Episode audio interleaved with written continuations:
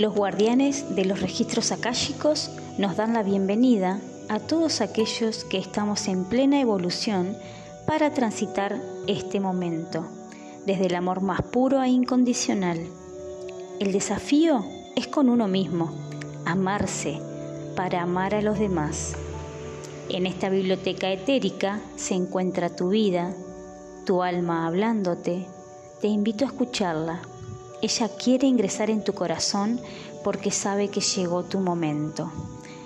Desde nuestro ser de luz que somos, el amor resplandece en cada uno para comenzar a recorrer este camino, para que recuerdes de dónde vienes y cuál es el propósito con el que has venido en tu misión de vida aquí en la tierra.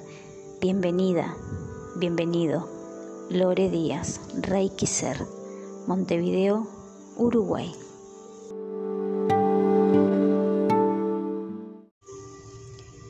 El Akasha, guías y maestros de luz. Todos somos una porción de la conciencia cósmica transitando una existencia individual para experimentar y crecer. Al conformar parte de un sistema mayor, todo lo que nos sucede forma parte de la totalidad del sistema. Por un lado formamos asociaciones en el campo terrenal, como la familia, amigos, desconocidos, animales, plantas.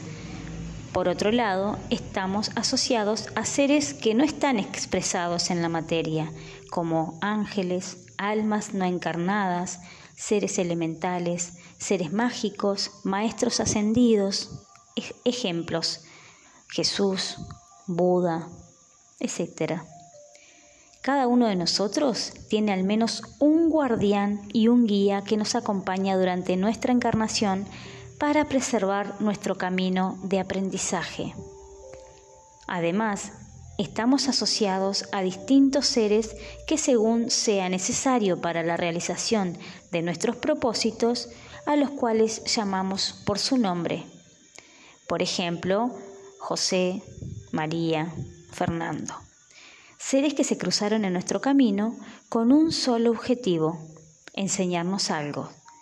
Los llamaremos tutores o guías maestros, específicos en algún área, los cuales son de nuestro entorno o podemos tenerlos de acompañamiento en lo cotidiano mientras aprendemos de ellos en lo emocional como una pareja, en lo intelectual como un profesor o nuestros distintos campos de actividad, guías que cambiarán según las etapas de nuestra vida.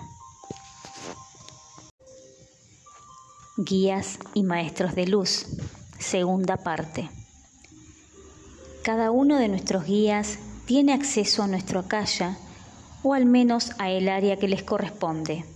Por esto, en muchos casos, y sobre todo al principio, serán los guías del consultante los que brinden la información akáshica requerida.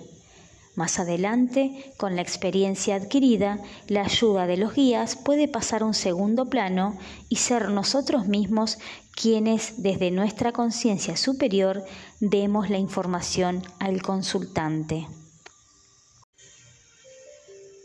Guías y maestros de luz. Tercera parte. Los guías siempre nos están dando señales, atrayendo situaciones, volviendo evidente algo a nuestro favor, mostrándonos un camino de sincronicidades. Este es el inicio de nuestro despertar, poder reconocer esas señales. El escenario que se construye a nuestro alrededor es perfecto para abrir nuestra capacidad de absorción y tomar plena conciencia de la naturaleza que nos rodea y rige. Poco a poco ganamos experiencia en nuevos terrenos y nos empoderamos de la magia creadora. Nuestros guías, siempre presentes, nos cuidan y aconsejan para mantenernos en el camino de la unidad. Crear unidad en cada acto, sentir, pensar y accionar. Una vez que creamos cierta madurez en nuestra conciencia, el rol de nuestros guías cambia. Se abre más el espacio de juego en el que nos podemos desenvolver de manera independiente y llevan su atención a aquello que aún no hemos aprendido a manejar. Nunca estaremos solos. Guías y maestros de luz. Última parte. Esto significa que cada vez a mayor aprendizaje, mayor responsabilidad de nuestro destino. ¿Y qué es el destino? Es aquello que creemos y creamos con cada elección que ejecutamos. Si uno se hace cargo de aquello que por madurez ya le corresponde, los guías no lo harán por uno. Al tomar conciencia de esto, cruzamos el umbral hacia el camino de la maestría personal y dependerá de nosotros atravesarlo. Lore Díaz, Reiki Ser, Montevideo, Uruguay.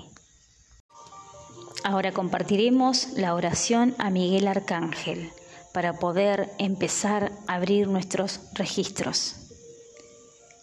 Miguel Arcángel, en nombre de la Santísima Trinidad, le pido al Arcángel Miguel y a sus ángeles que retiren de mi aura y de mi cuerpo todos los seres oscuros, todas las entidades que no sirvan a la luz Miguel Arcángel, llévatelos contigo a su lugar de origen espiritual.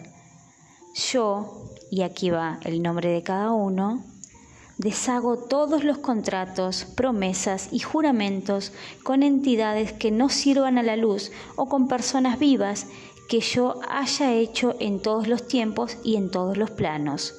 Yo, y aquí va mi nombre, el nombre de cada uno, sirvo solamente a mi ser superior yo le pido al Arcángel Miguel que retire todas las posibilidades de maldiciones que carguen sobre mí y que retire todas las maldiciones que yo haya podido expresar en todos los tiempos y en todos los planos. Sirvo solamente a mi ser superior. Yo pido por la llama purificadora violeta de Saint Germain para mi aura y mi cuerpo. Yo pido al Consejo Superior del Karma por la disolución de mis causas yo pido al arcángel Metatrón que todo lo limpia, transforma y dirige hacia la luz. Yo le pido a mi ser superior y a mis ángeles que otra vez regresen al lugar hereditario en mí y lo llenen de luz. Yo me permito ahora en la eternidad seguir el verdadero camino de luz de mi alma. Yo les agradezco a todos los seres de luz por su ayuda. Yo, y aquí va el nombre de cada uno, en mi divina presencia, yo soy. Ahora brindaré información complementaria para la oración anterior. La llama purificadora violeta significa transmutación y consiste en cambiar una cosa negativa en su opuesto, positivo. Este poder te permite utilizar todos los materiales que la vida te ofrece para crear belleza, luz, amor, paz y todas las cualidades positivas.